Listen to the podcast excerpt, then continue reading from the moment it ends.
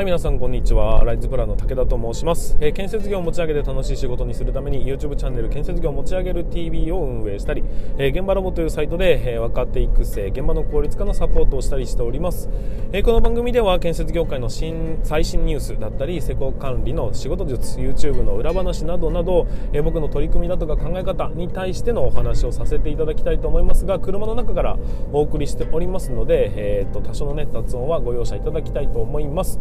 はいということで本日は2022年4月の7日木曜日ということで、えーと、週末に向けて動き出しております、えー、僕の方はですね明日、え新人スキルアップ研修ということで、えーと、第1期がスタートいたします。えーとまあ、おかげさまで、えーと、全国のというかね北海道にいながらにして、えー、別の、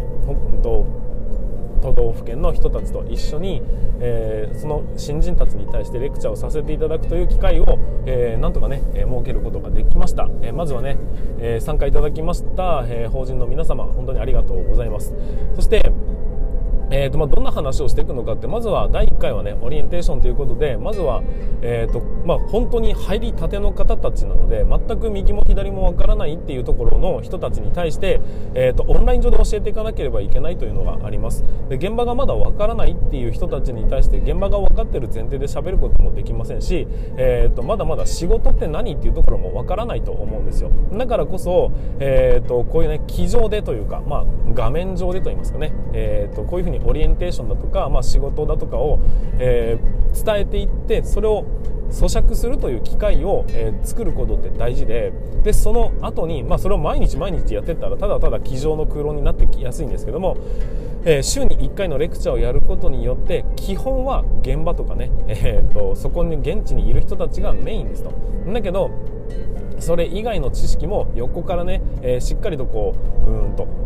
頭に詰め込むという作業をしてそれを今度はまた実践をして、また戻ってっていうのをただただ繰り返していくっていうのがおそらく一番効率的だと思うんですよ。で、えーと、普通普段の仕事だとねそんなにこう綺麗な階段上に仕事が進んでいくわけではないですし、えーと、まだどうせわからないからって言って、えーと仕事をさせることができないっていうところから一歩進んで少なくとも図面は読めるとかね、うん、そういうふうなところまで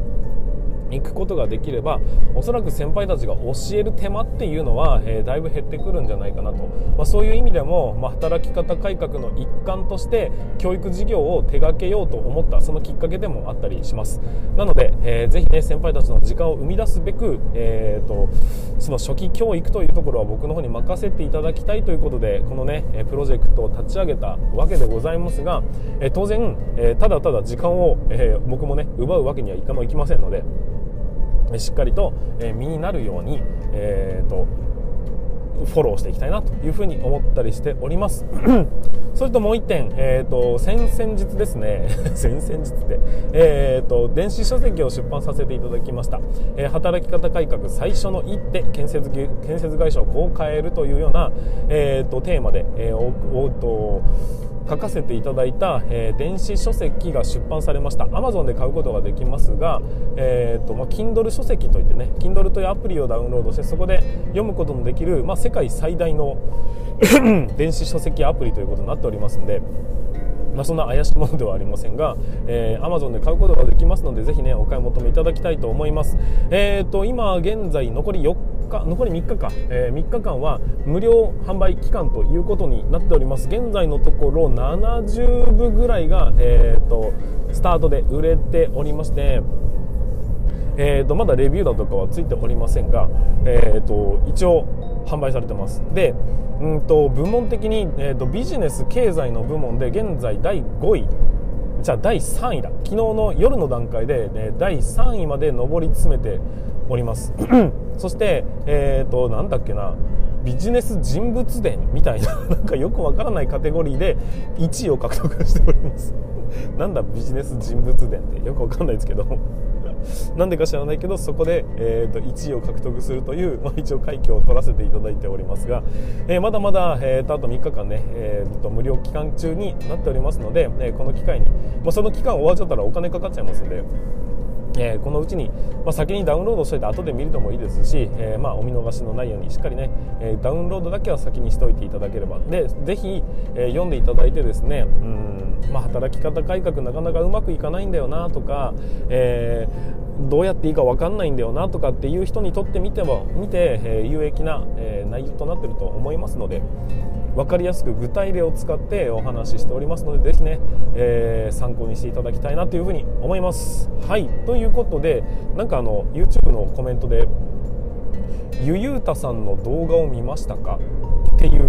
あのコメントが来てたんですよ。でゆゆうたさんって知らなくてでちょっと調べてみたら、えなんか160万人ぐらい登録者のいるわりかし、えー、強い YouTuber なんですね。うん。ごめんなさい。でその人が、まあ、結局、まあ、僕がね建設業やばいって言ってるけどやばくないよっていうようなまあね一番 7, 7万回ぐらい再生しているされている、えーと、YouTube の動画があるんですけどもそれの対に対する、ま、コメントだったんですけどね。結局は 建設業をやめた方がいいよって言ってるその、えーと、動画に感化された人なんだなとは思いますが、まあ、情報の取り方って、えーと若い人たちは難しいんだろうなとは思ったりしますけども、まあ、結局ね、まあ、サンプル数をちゃんと考えてみてほしいなとは思いますが少なくとも、えー、建設業界まあ当然ね、えー、嫌な思いをしている人だとかね、えー、大変な苦労をしている人だってたくさんいますいますが、えー、そうじゃない人だってたくさんいるよっていうところにも目を向けてほしいですしそれって建設業界だけじゃないしどどこの業界に行ったってやべえところはやべえし そうじゃないところの方が多いしっていうことは、まあ、しっかりね考えてみてほしいなと、まあ、相手のねうんとまあいいまあその発信力のある人なんだろうなとは思うんだけどそれを鵜呑みにするのではなくてその人のだって1人なんですよね。そのサンプルが話してることが仮に建設業ってやばいよってものすごい大風呂敷を広げて広げていたとしても結局は1人の経験でしかないんだよということを考えてみてほしいなという、まあ、情報の取り方っていうものを、えーとできるだけね、まあ、それが全く違うと言ってるつもりはありませんが、えー、取り方に一つによって自分の心って結構動かされやすいので気をつけましょうねということになります。まあそんな話をちょっと冒頭長くなってしまいました。すいません。はいということで、えー、本日も、えー、進めていきたいと思います。武田の作業日報。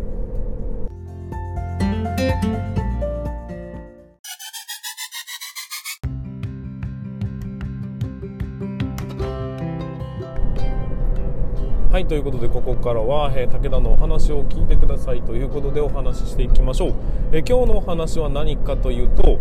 えー、報告連絡相談の力を磨こうというところで、えーと、特にですね、まあ、若手の方にとってみると、えー、必要な能力じゃないかなと思ったりしますし、えー、まあ、これがねベテランの方だったとしてもね非常にうん考えてみてほしいなというようなお話になっていきます、まあ、新人さんにとっても有益だと思いますのでぜひね、えー、聞いてみていただければなというふに思います。まずほうれん草って知ってますよね？報告連絡相談って言って、まあ、業務のね、えー、まあ、意思疎通というか、えー、情報の共有のためには、えー、必ずこれは必要なことなんですよということで、まあ、組織力を上げるための手法というような意味合いでいいと思うんですよ。ま、とはいええーと、その対外 対外社外に対しても、え報告連絡相談っていうのは、まあ、密にやることによって信頼度を勝ち勝ち得たりだとかね、えーまあ、情報共有するっていうような意味合いだと思います。でこのね報告連絡相談を、まあ、なかなかできない人っていうのはたくさんいるんですけども、まあ、うまくできないというよりはうまくするために、えーと、どういうふうなところに気をつけていきましょうねというお話になっていきます、えーと、報告というのは、まあ、何か物事が起きた時にそれを、まあ、この人にも伝えておかなければいけないその情報を共有するためにこんなことがありましたっていうようなことを伝えることを報告っていうふうに言います。そして、えーと、ほうれん草連絡。連絡については、えーと、今からやりますぜというようなことを、えー、通知をするような意味合いが連絡だと思います。で相談っていうのは、えーとまあ、前に進まなくなってしまったというような事態が起きた時にその見識を持つ人からその情報を引き出す目的で、えー、何かしら聞く聞き出すというね、えーと、コミュニケーションを取るその手法が相談だというふうに思うんです、まあ、報告っていうと,、えーと、何か相談事があってえー、こうやってやってみたらいいんじゃないかって言われたことに対してうまくいきましたなのかいやーダメでしたわみたいなことなのか、まあ、そういうような、えどういう出来事が起きてるのかを共有しなければいけないですしえーと、連絡も相談もねやっぱ大事なものだとは思うんです。それをやることによって今、えーと、自分のテリトリー要はそのチームに何が起きているのかこの人は何を考えているのかでどう感じているのかそしてどういうふうに改善すればいいのかっていうところが、まあ、分かってくるような、えーと、手法がこのほうれん草というものになりますんでやっぱりね、えー、大切なものであるということは、えー、お分かりいただけると思うんですよ。でこれを、うんと、行う時にやっぱり人間が相手ですし、えーと、自分も人間なわけでそれぞれに感情がありますしそれぞれに、えーと、考え方というかじと時間の流れというものも存在しているんですよ。価値観も違いますしね。だから、えーと、気をつけなければいけない点っていうものがあります、えー、そ今回はですねその2つある手法のうち手法じゃないな、えー、と考え方気をつけましょうねというものを、えー、ちょっとねお伝えしたいなというふうに思います、えー、1つ目がえーと、相手の時間を奪わないようにしましょうということ。それともう1つは答えを予想しましょうということ。この2つになるんです。で1つ目例えばまずはうんと相手の時間を奪わないようにしましょうっていうのはまずはね、えーと、皆さん時間の価値観っていうのはバラバラなんです、えーと例えば空き時間ができた時に、まあ、ゆっくり過ごすっていう人もうんとそういう時間の価値観を持ってる人なんですよ。でそうじゃなくて方や、えーと、空き時間ができたらその時間を埋めるべく、えー、たくさん違うね勉強してみたりだとか情報を得に行くっていうようなそういうふうな動きをするっていう、まあ、時間の使い方をする人もいます。これも時間の一つの価値観なんですよ。で仕事をする時間もそうですね、えー、少しでも早くうんと効率よく回すためにはどうしたらいいのかっていうことを考えていく、まあ、時間を有効に使うためにはどうしたらいいのかっていうふうに考えていくそういう時間の価値観もあれば、えー、と逆にねそんなに焦らなくてもいいじっくり行こうぜっていう風に、えー、考えるそういう時間の価値観もあるんです。つまり人によって時間というのはうんと流れ方が違うというか、えー、それの重要性っていうのは人それぞれ違うんですよ。そして、えーと、大事なのは相手のことはわからないっていうことです。自分がこう考えているから相手がそう思ってるとは限らないんですよ。だから時間の価値観を自分がね仮に緩やかな時間でそんな焦らなくていいじゃんって思っているような、えー、考えを持っている人がものすごいせっかちなもうすぐに何かを起こしたい と。極力短い時間で終わらせたいみたいな。とにかく時間を有効に使うためにはどうしたらいいのかを本気で考えているようなそういう人と、えー、相まみえた時にそこに価値観のね、えー、ズレというものが生じてしまうものなんです。だから、えー、少なくともうんとゆっくり側に合わせるというのではなくて相手が、えーと、時間的にねうん効率よく、えー、動こうとしている人なんだという前提で動きましょうという話なんですよ。ちょっと漠然としてますね。えーと、もう少し具体的に話をしていきますがうんと例えばですね報告をするときに上司に対して、えー、こういうことがありましたっていうような報告をすることがあると思うんですがそういう時に、えーと、だらったらした説明をするっていうことこれがまさに価値観のズレです、えー、相手の時間を奪ってるってことなんですよ僕らが、えー、僕は自分がね、えー、とまだちょっと話がまだまとまってないんだけどでも話さなきゃいけない内容なんだよなって思ってとりあえず上司のとこ行って「ちょっとすいませんよろしいでしょうか?」って言ったら「おなんだ?」って話になるじゃないですかそこからもうゴングカーンですよ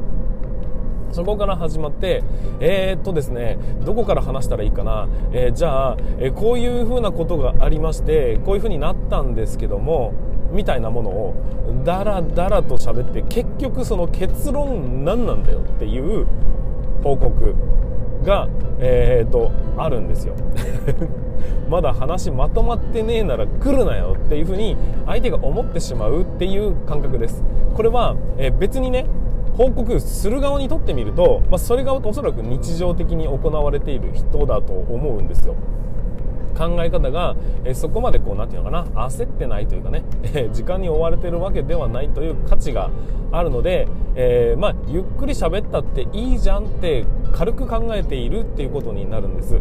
だけど片や一方の上司は忙しいんですよ。で時間をね、まあ、時間がない中一生懸命こうやってやんなきゃいけないなっていうふうに時間を組み立てている時に後輩が、えーと、相談をというかね、うん、と報告をしてきたと。なったら、えー、結局うんと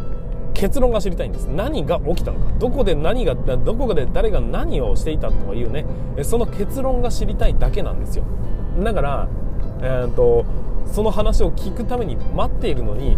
全然的を得ないダラダラしたことを喋られてしまうとイライラするんです。でイライラするっていうだけなら別にいいんですけどそれってね相手の時間をひたすらに奪い続けている行為なんだっていうことを考えてほしいなって思います。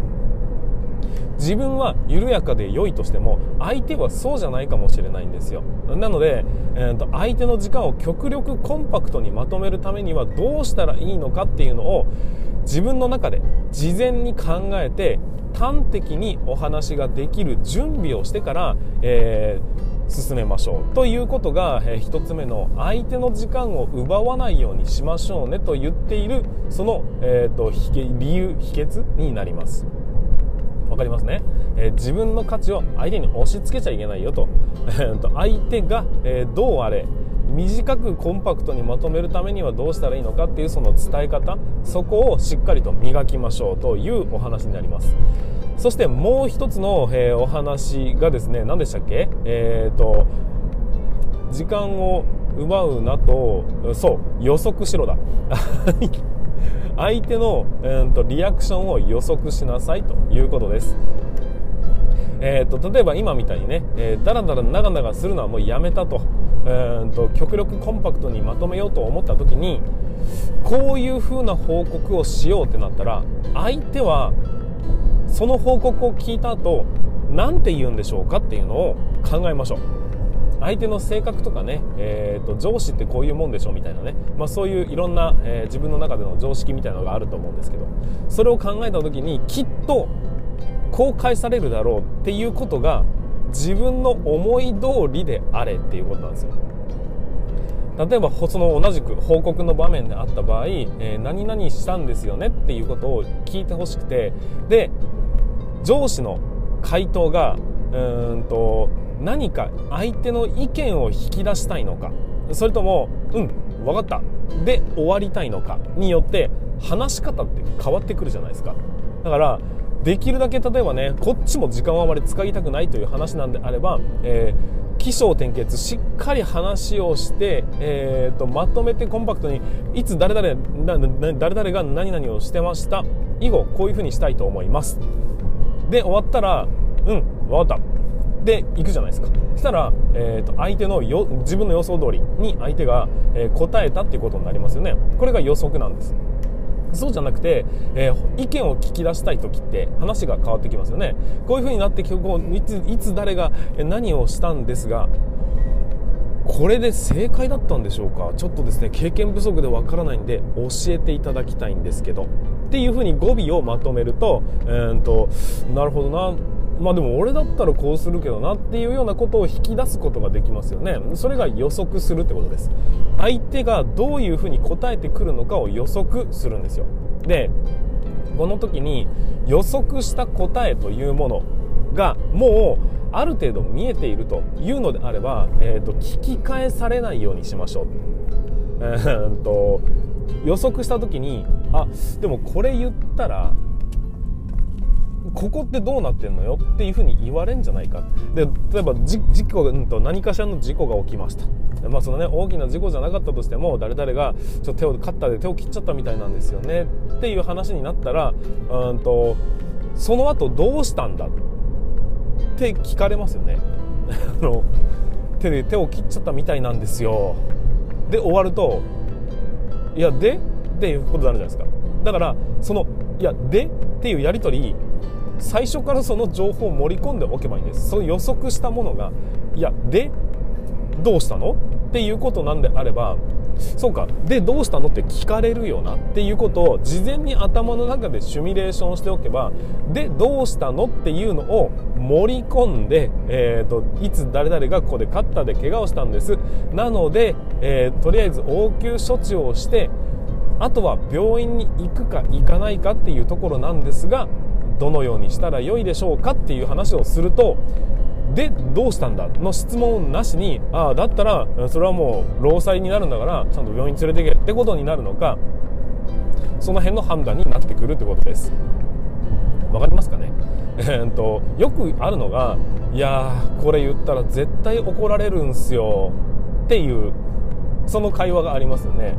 そこまで予測ができてるならば、えー、っと怒られないようにするためにどうしたらいいのかっていうのを考えてみたりもしくは怒られたとしても代替案があるものなのか。例えばね何か失敗をしてしまったんですよ。で終わったら何やってんだお前はって一言二言目に必ず来ますわね。それが来るっていうことが分かってるという状態が怒られるんですよ。これ言ったら絶対なんだと思うんですよ。だったら、えーと、なんでなじゃなくて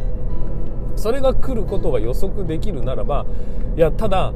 一応僕なりに考えた上でこういう風に、えーと、是正はしていこうと思います。なのか、えー、もう全部終わっていやもう全部の処置は終わったんですけどこういう出来事がありましたという報告をさせていただきます。なのかで話が全く変わってくるでしょっていう。ただ怒られに行く怒られ方というのと、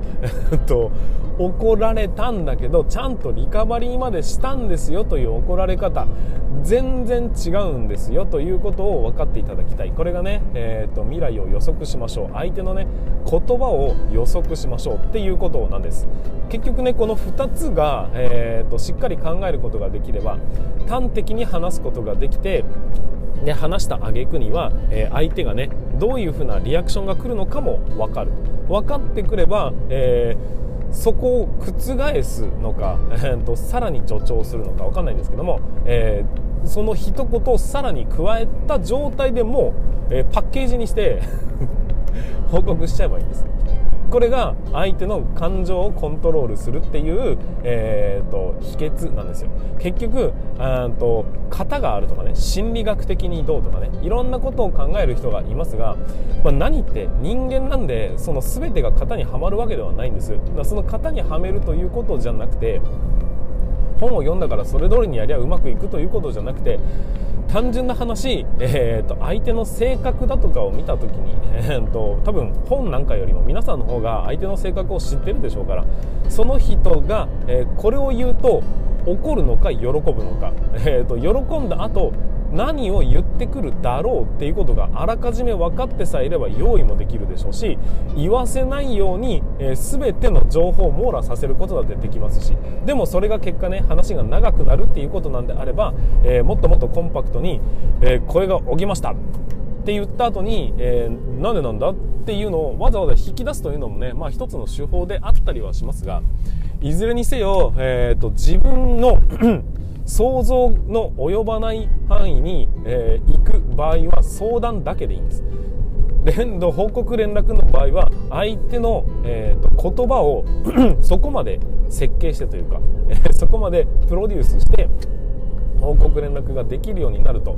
えーと、良いなっていうふうに思います、まあ、結局は相手の時間を極力奪わないようにしましょう。で結果相手がダラダラ喋ってきたらあこういう時間の価値観なんだなって思えばいいだけでそれはね、えーと、相手に悪影響を与えてないことになるんですよ。だけど、えーと、自分がゆっくりだからといって相手がゆっくりしてるとは限りませんよというのをしっかりと、えー、覚えておいていただきたい。そして、えー、と時間時間じゃねえや。と相手がね結果自分がねそれを言ったことによってどうリアクションするのかっていうところをしっかりと踏まえた上で、えー、相手の言葉を設計していく。相手の、え、何を引き出したいのかをしっかりと設計した上で、えー、実行に移しましょうというのが、まあ、打算的にね、えーと報告連絡相談ほうれん草の力を磨く力ということになりますのでぜひ、えー、これをね実行してみていただければというか、えー、と参考にしてみていただければなというふうに思います。はいということで最後までご視聴いただきまして本日もねありがとうございました、えー、本日もえーとまあ、年度代わりで忙しい時期だと思いますが、えー、僕の方は明日からね新人社員研修ということでスキルアップ研修ということで、えー、進めていきたいと思いますので僕もね張り切って、えーと、シミュレーションをしてみたいなというふうに思います。はいということで、えー、本日も、えー、とありがとうございました。全国の建設業の皆様。それでもそれでもじゃない。それでは本日もご安全に。